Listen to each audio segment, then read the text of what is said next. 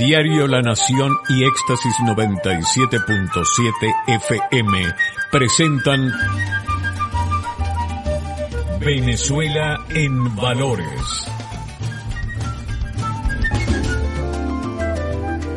Tengan todos muy buenos días. Como todos los días le doy gracias a Dios porque me permite estar con todos ustedes. A ustedes gracias siempre por la sintonía con la que apoyan el programa. Dios los bendiga a todos, absolutamente a todos. Aquí estoy junto a Ramón Roa, quien también les envía su bendición y esperamos que usted nos retorne la suya, por supuesto, dándole gracias. La sintonía es lo más importante para el programa. Desde San Cristóbal para el Táchira, Venezuela y el mundo, Venezuela en valores. Aquí analizamos las cosas desde la óptica de los valores, hechos, sucesos, noticias, todo, todo en la óptica de los valores. De esa manera entonces eh, comenzamos, el, comenzamos el programa, indicando por demás que es, estamos ya finalizando, finalizando la semana. Total que apresúrese a terminar de hacer las cosas que tenga pendientes. Bueno, vamos a comenzar con una una historia de vida que es bien interesante.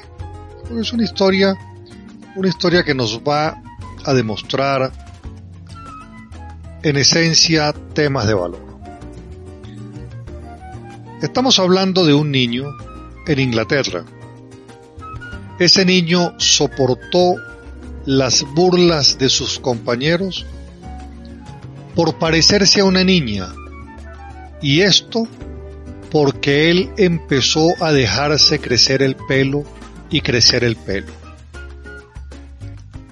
18 meses de burlas y 18 meses que lo estuviesen confundiendo con una niña. Todo esto por dejarse el pelo, el pelo largo, se lo fue dejando crecer, se lo fue dejando crecer. La madre, orgullosa de él, orgullosa del niño. El niño no tenía intención de revelarle a nadie el por qué lo hacía. Lo cierto es que en ello no había nada de, de feminidad en el, en el niño. Simplemente tenía una razón por la cual se estaba dejando el pelo largo. Pero no se lo decía a sus compañeros. No se lo decía a sus compañeros y sus compañeros de eso hicieron burla por el parecido con una niña y por dejarse el pelo largo. La madre dice que ellos al principio fueron aclarando de que no, no, no es niña, es niño, hasta que después decidió no, no hacer caso del tema. No hacer caso del tema.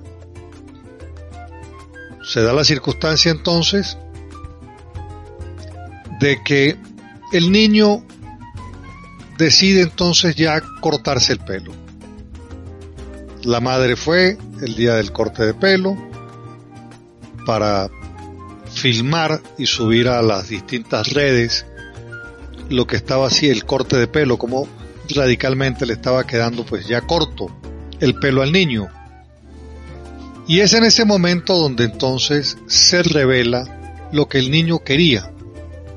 Y el niño había había tenido la información de que los niños con cáncer perdían el pelo. Y en una oportunidad la mamá le dijo, si quieres, déjate crecer el pelo y lo donas. Y eso fue lo que empezó a hacer, se dejó crecer el pelo, nunca se lo dijo a sus compañeros y después entonces cuando lo tenía largo, se lo cortó cuando la, cuando la mamá empieza a postear en redes sociales lo que está sucediendo, pues empieza a tener reacciones positivas de todo el mundo. Y por supuesto, esas redes llegaron a tener más de un millón de visitas, por lo menos solamente en Twitter tuvo más de un millón de visitas. Y todo eso produjo entonces que cuando el niño fue nuevamente a la escuela, pues todo el mundo se sorprendió y se sorprendieron más cuando supieron cuál había sido su motivo para dejarse el pelo largo. De tal manera que, quedaron sus compañeros pues en una suerte de lección apenada de ver cómo no solamente se dejó crecer el pelo, se aguantó la burla y finalmente la acción era noble porque era entonces para que le fabricasen una peluca a una niña que efectivamente había perdido su pelo por efecto de la quimioterapia. De esa manera entonces, eh, descubierto, explanado el secreto, la reacción de la comunidad, la reacción de la gente al ver la historia, pues mucha gente se inspiró y entonces eh, motivó a que se empezaran a hacer donaciones a ese centro con cáncer a los efectos de que pues las niñas, los niños pues tuvieran peluca de pelo. Y de esa manera entonces se convierte una acción de un niño en una historia inspiradora para adultos, para niños y una lección frente al tema del bullying, de la, de la burla, eh, porque termina entonces siendo una, una acción que estando en silencio, pues impacta eh, en el ejercicio de, de, de ya revelar, cortarse el pelo, pues genera un impacto en sus compañeros que vieron una acción noble, callado y que posteriormente los invitó a que a que pudieran hacer algo de esa de esa de esa de esa acción. Bueno, esas son las pequeñas acciones, esas son las pequeñas cosas que hacen grande que hacen grande a la humanidad. Esas son las pequeñas acciones que hacen grande a la humanidad y por supuesto, ese niño tiene una satisfacción plena de que esa otra niña que tiene cáncer lleve en peluca su propio pelo, en contribución, en ayuda, etcétera. De tal manera que es una historia, una historia hermosa que está en la mesa de su análisis ahora. Venezuela en valores. Pensamiento del día. Nuestro pensamiento de valores hoy tiene que ver con, con el tratamiento que le damos. Si nosotros seguimos tratando nuestros valores más importantes como unas reliquias ahí sin sentido, discursivas, que no las ponemos en práctica, solamente las mencionamos, pues en eso se van a convertir en reliquias. Y es precisamente por ello que nosotros invitamos a la vida en valores. A la vida en valores. Con disciplina, con amor, con tenacidad, con educación, porque cuando, cuando usted está viviendo en valores, usted es una persona que a su paso va enseñando con su ejemplo. Va enseñando con su ejemplo.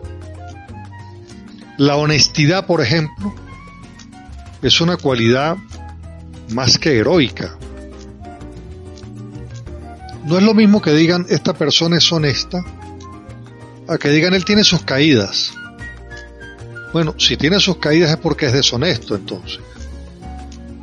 Porque no se trata de que hoy soy honesto, mañana no y pasado mañana vuelvo a ser honesto, ¿no?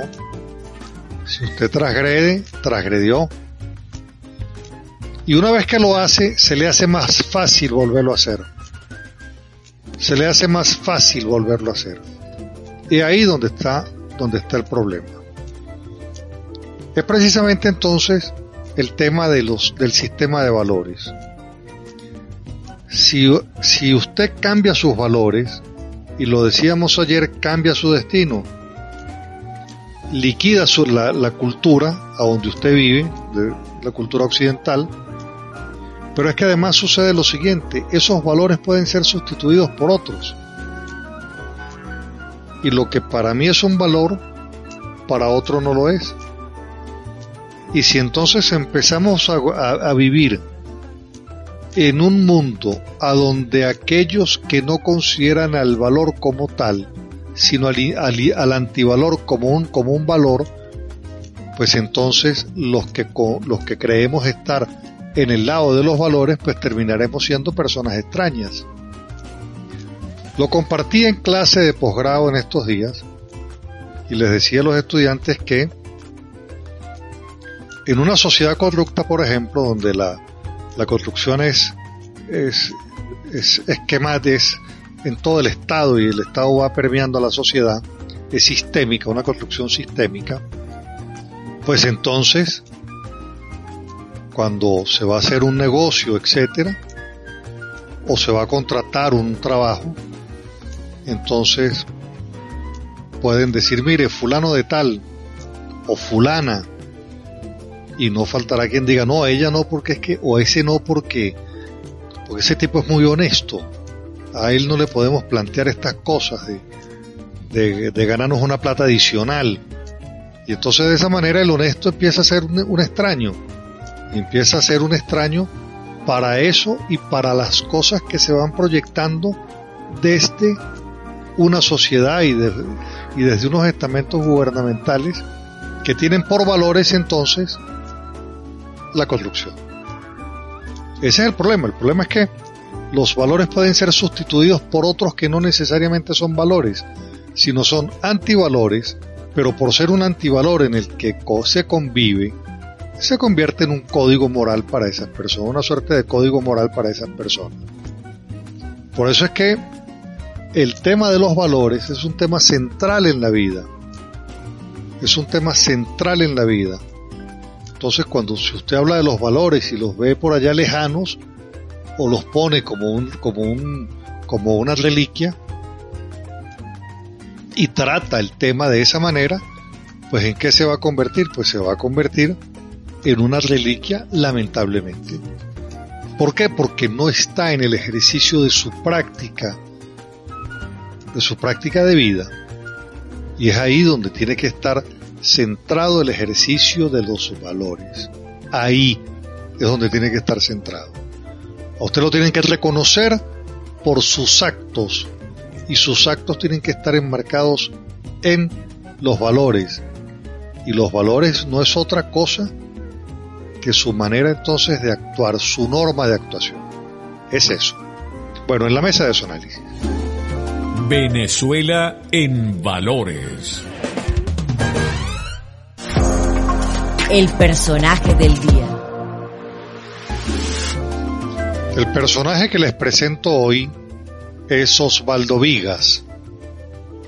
Osvaldo Vigas es conocido o se le, se le decía el pintor de las brujas. Nació el 4 de agosto de 1926 en Valencia Osvaldo Vigas es recordado como el pintor de las brujas y uno de los más valiosos artistas venezolanos del siglo XX. Su vasta producción artística queda plasmada en pintura, dibujo, grabado, escultura, cerámica, murales, murales de mosaico, tapices en el que predominan las brujas curiosos personajes femeninos de rasgos indigenistas, cubistas y hasta barroquizantes, que le valieron como el artista venezolano con más cotizaciones en la casa de subastas de Chinstlace en Estados Unidos.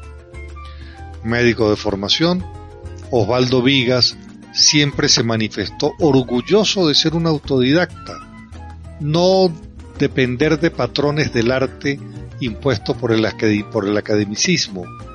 Llega a consolidarse, según Bélgica Rodríguez, con una estética propia en la pintura figurativa venezolana, que ya para 1952 le catapultaba a obtener el Premio Nacional del Salón Oficial Anual de Arte Venezolano y el Premio John Bulton en el Salón Arturo Michelena así como su exposición individual, Las Brujas, presentada en el Museo de Bellas Artes de Caracas y su estancia en la ciudad de París, ciudad en la que compartió con Picasso.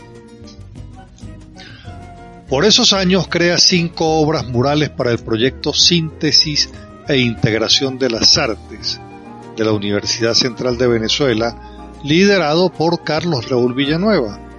Experiencia creativa que se repite en el 2005 al inaugurar la trilogía de murales para el complejo arquitectónico Ciudad Banesco en Caracas. Para Vigas no había superficie que se resistiera a intervenir con sus trazos. Servilletas, maderas, papeles especiales, grandes lienzos y arcilla eran la base de la pintura. Al mismo tiempo, llenaba de imágenes extraídas de sus múltiples lecturas de historia y de literatura universal, en el entorno de una cálida vida familiar con su esposa Jane y su hijo, su hijo Lorenzo. Osvaldo Vigas, el pintor de las brujas, muere en Caracas el 22 de abril del 2014 a los 87 años de edad. Qué maravilloso estas, estas presentaciones que siempre hago de la biografía de nuestros personajes, porque son personajes que construyeron historia, hicieron importantes aportes y siempre desde un ejercicio de humildad. Todas las personas que he presentado en esta sección tienen por característica la humildad, tienen por característica dedicarse con tiempo a la actividad que realizan por la cual van a ser reconocidos después. Y cuando lo van haciendo no buscan el reconocimiento. Es simplemente que cuando uno le dedica tiempo a las cosas que hace, entonces los demás terminarán conociéndolo por eso que está haciendo. Entonces, tenemos un personaje que además fue autodidacta. Autodidacta quiere decir él mismo se fue formando. Como él mismo lo dice, en las artes sin el academicismo.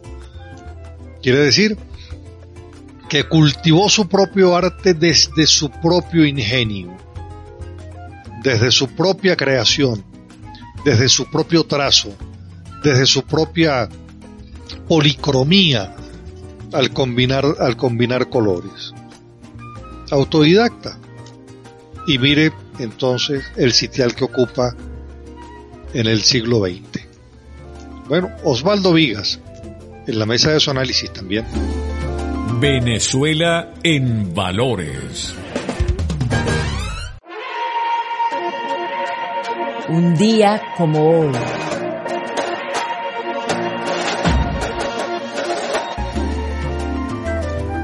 ¿Qué sucedió un día como hoy? primer lugar quedan, faltan 146 días para finalizar el año. Son muchas las cosas que sucedieron un día como hoy. De las cosas interesantes, vamos a ver qué cosas hay. En 1560 nace Erzsébet Bartori, aristócrata y asesina en serie húngara. ha pasado a la historia por ser, por haber sido acusada y condenada de ser responsable de una serie de crímenes motivados por la obsesión que tenía por la belleza y le, han valido, y le ha valido el nombre de la Condesa Sangrienta. Además tiene el récord Guinness de la mujer, de la mujer que más ha asesinado en la historia de la humanidad con 630, 630 muertes. Según la leyenda, Erzsébet Bartori fue una cruel asesina en serie obsesionada por la belleza, que utilizaba la sangre de sus jóvenes sirvientas y pupilas para mantenerse joven en una época donde ser mujer de 44 años se acercaba peligrosamente a la ancianidad. El diario de Erzsébet contaba día por día sus víctimas con todo lujo de detalles hasta sumar más de 600 jóvenes, torturadas y asesinadas. En su castillo habían toneles de ceniza y, serrín usados para recoger la sangre que se vertía tan, tan pródigamente en aquel lugar. Debido a esto, todo el lugar estaba cubierto de, de manchas oscuras y despedía un tenue olor a putrefacción. ¿Qué tal? Sin lugar a dudas, 630 muertes. Total, terrible. Bueno, en 1711 se celebra la primera carrera de caballos en Royal Ascot. En 1813, tras vencer a los realistas, Bolívar entra triunfal en la capital venezolana. Se trató del fin de una exitosa campaña admirable contra los realistas en la que el libertador mostró y presentó sus cualidades militares el carisma para lograr el apoyo de las masas criollas, la liberación de Caracas dio inicio a la Segunda República, el período en donde se produjeron las luchas más encarnizadas contra la ocupación española. En 1819, con la gran batalla de Boyacá, se sella la independencia de Colombia ante España las fuerzas de Simón Bolívar se enfrentaron a los realistas en el puente, en el puente de Teatinos. Era un sitio estratégico en donde se unen las dos rutas que permitían el avance de los patriotas hacia la capital colombiana. La embestida furiosa de las fuerzas de Bolívar y la acción de la caballería llanera decidió el resultado de la batalla. Bolívar contaba con casi 3.000 hombres entre infantes y hombres de a caballo. Las dos columnas realistas sumaban casi tres mil soldados. El virrey Juan de Sámano huyó de la capital al enterarse de la derrota y dejó el camino libre para la liberación de Bogotá. La batalla de Boyacá consolidó la independencia de la Nueva Granada, nombre virreal de la colonia.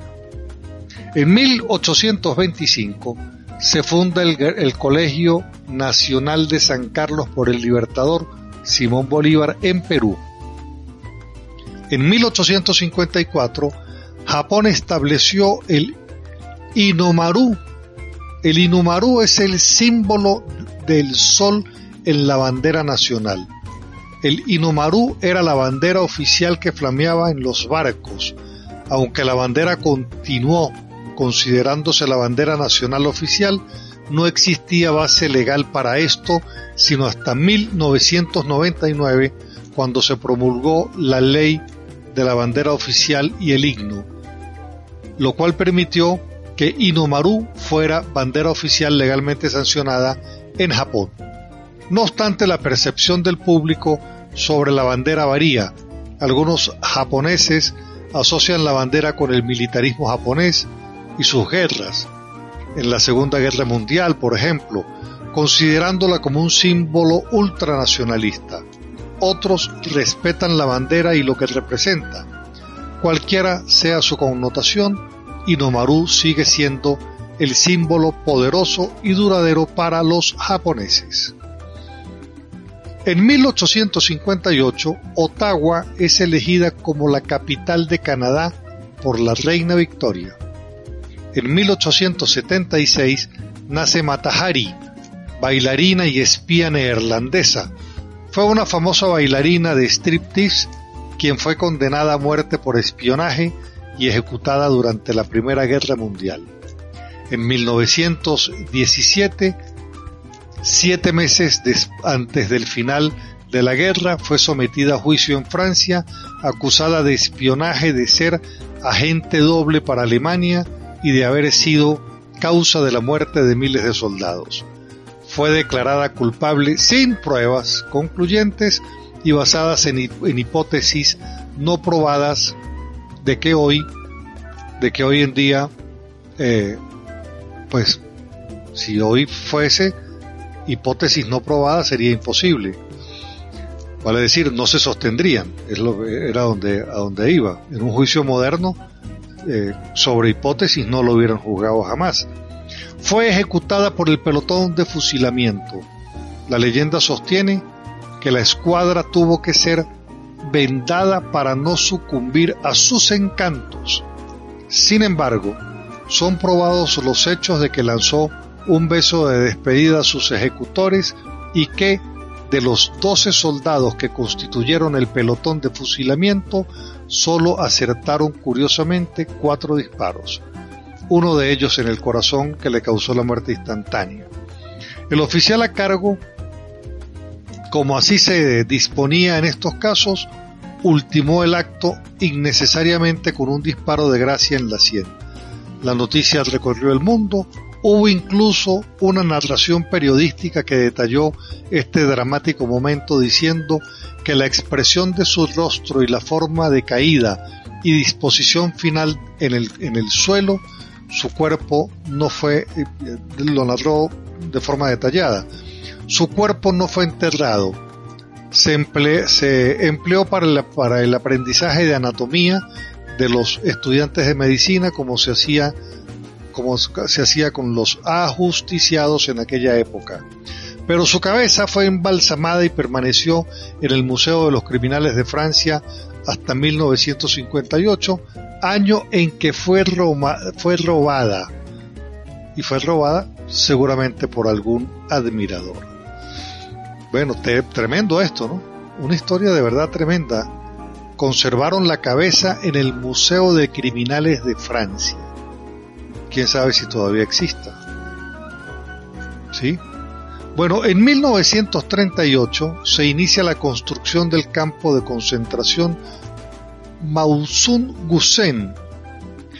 En 1960 Costa de Marfil se independiza, se independiza de Francia. En 1963 el Consejo de Seguridad de Naciones Unidas prohíbe la venta de armas a Sudáfrica.